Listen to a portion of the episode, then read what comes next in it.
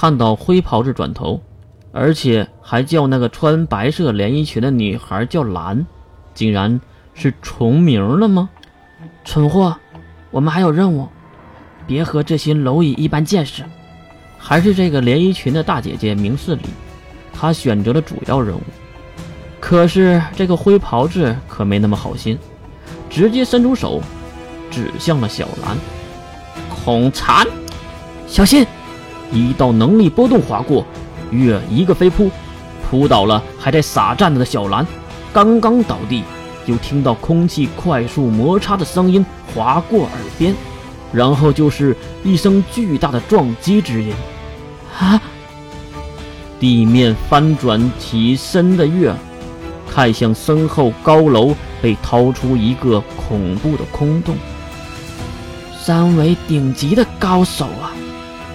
地面爬起的小兰也是懵了，因为那个力量确实已经达到了顶级的水准。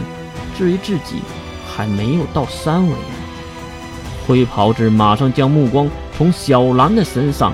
转移到月的身上，你是什么人？长得好像……嗯，千煞！一道银光划过，巨大的球体变成闪电，在灰袍子的脸颊开始散开。闪电的热能和冲击直接粉碎了灰袍子的头骨，让他上半身完全化为了粉末。至于……沾满全身血肉，刚刚收回手的月露出了笑容。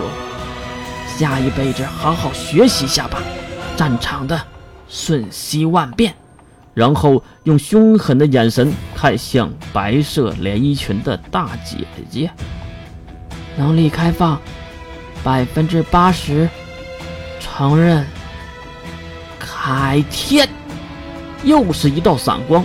月原地消失，远处的女孩也是不慌不忙地举起右手，并喊了一句：“献祭！”血色飞舞，女孩的右手完全消失，然后空中快速运动的月竟然被定格在那里。啊！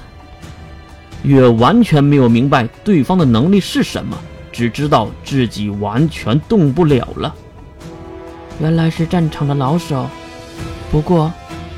你也会败在我的神之领域的裙下。献祭！女孩咬紧牙关，她的右眼化为一道血光消失，然后一根黑色的长矛凭空出现，直接刺破了月的小腹，鲜血马上从伤口中喷射而出。啊！远处的同学们都傻站在原地，根本就没明白到底发生了什么。这是个高维度之间的战斗，完全看不懂。无法行动的空间维持了几十秒钟，月重新落地，一口鲜血也跟着喷出。看到月没死，女孩有些难以置信：“这不可能！献祭了一条胳膊，才困住你几十秒，你是什么人？” 越艰难地在地面爬了起来，并双手紧握住插入自己身体中的长矛，咬紧牙关，忍着疼痛，一点一点地将长矛拔了出来。大姐姐，你知道什么是战场吗？什么？女孩并不是在问什么是战场，而是没懂为什么月会在这个时候说这个。战场就是要用任何手段来获胜，无论过程多么的无耻，多么的卑鄙。等到战斗结束后，人们只会追捧胜利者，因为死掉的人永远都不会说话。手中一用力，长矛折断，月脚下轻轻点地，献祭。女孩即使喊出了献祭，身体也没有少什么东西。而月依然被钉在了原地。此时，女孩竟然也咳出了一大口血。这次献祭了身体里的器官吗，大姐姐？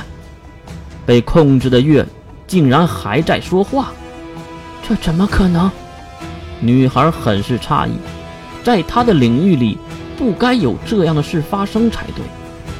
姐姐，下辈子再好好学吧，不要轻易的透露自己的能力，就像你现在还不知道我是什么能力一样。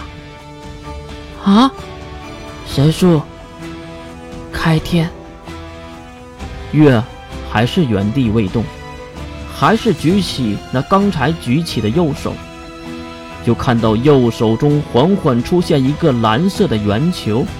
然后球体越来越大，大到无法承受住里面的能量时，它突然就爆破出来，对着掌心前的连衣裙女孩汹涌而去。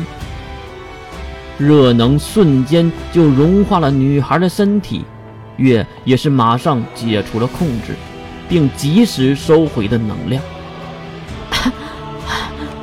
又是一口鲜血喷出，月跪在了原地。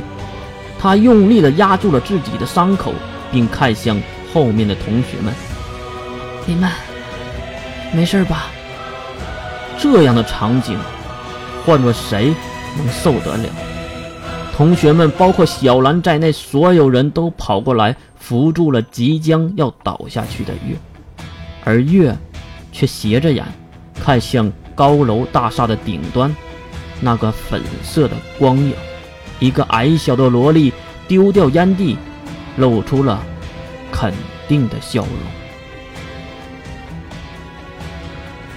交易，只有在等价的时候，才叫交易，才叫。